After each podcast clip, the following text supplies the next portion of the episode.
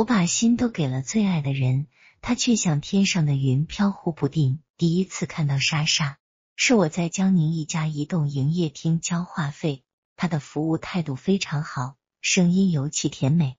第二次见到莎莎，还是因为交话费，这一次我和莎莎成了朋友。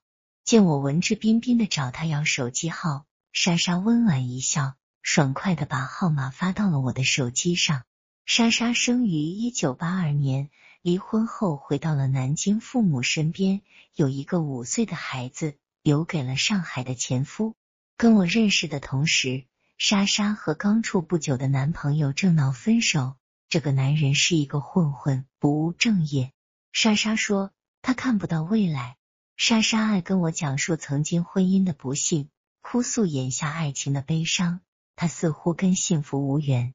我是个有家庭的男人，对莎莎仅限于好感，只把她当做能够说说心里话的普通朋友。我对莎莎充满了同情，其实我也在同情自己。我与妻子之间的爱正在溃堤的边缘。我是一名工程师，跟只有初中文化的妻子。总是说不到一块去。妻子没有工作，也不愿意做家务，我既要养家，还要给孩子做饭，极为辛苦。妻子很不理解我，我每月资助一个山区女学生一百元生活费，被她知道，她都要闹到单位，说我在外面包养女学生。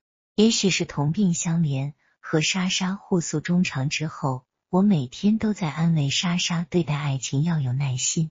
莎莎像懂事的小妹，把我当做大哥哥。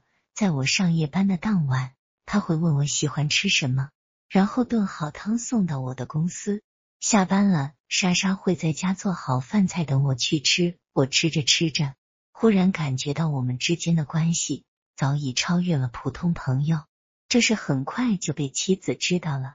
妻子来找我的领导哭闹，我非常苦恼，跟莎莎说：“我真想离婚。”莎莎对我说：“第一次看到温文尔雅的你，我就很喜欢。”莎莎的话让我的心悄悄一动。回想这段时间，早晨莎莎买好豆浆油条，看着我吃完才让我上班；夜里给我送汤，看着我喝完，她的脸上会盛开满足的笑。莎莎像一件棉袄在温暖着我。猛然间，我回头一看，感觉到生活真是美好。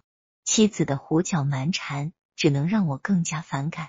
以前想到离婚，我会被一种男人的责任感所羁绊，在莎莎的温柔面前，这种羁绊变得疲软。我不想再让自己的心长期陷于沉重，我果断决定还是离婚吧。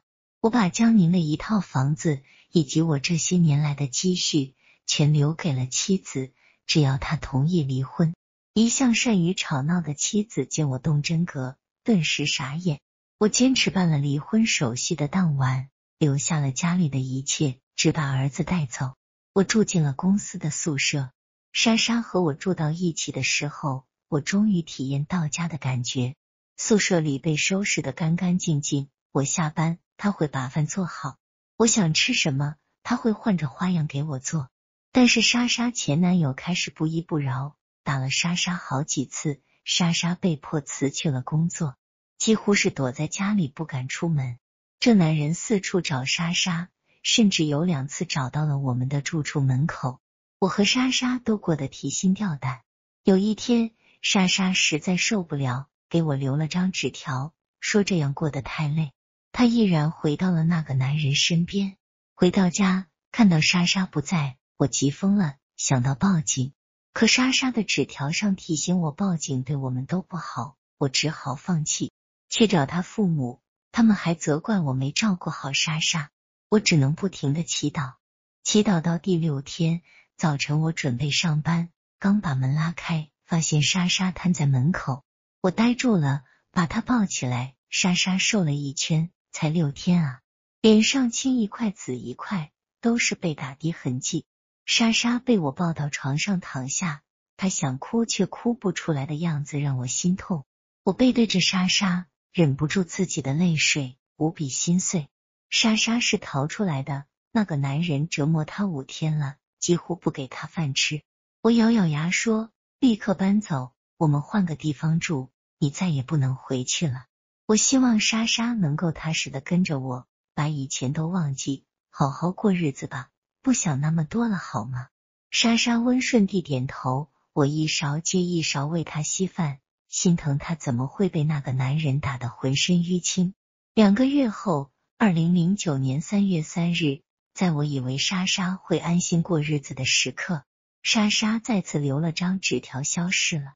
下班回到家，屋子里很冷清。我安慰自己，给她点时间，如果不是有难处，莎莎不会这样的。我告诉自己要平心静气的等待。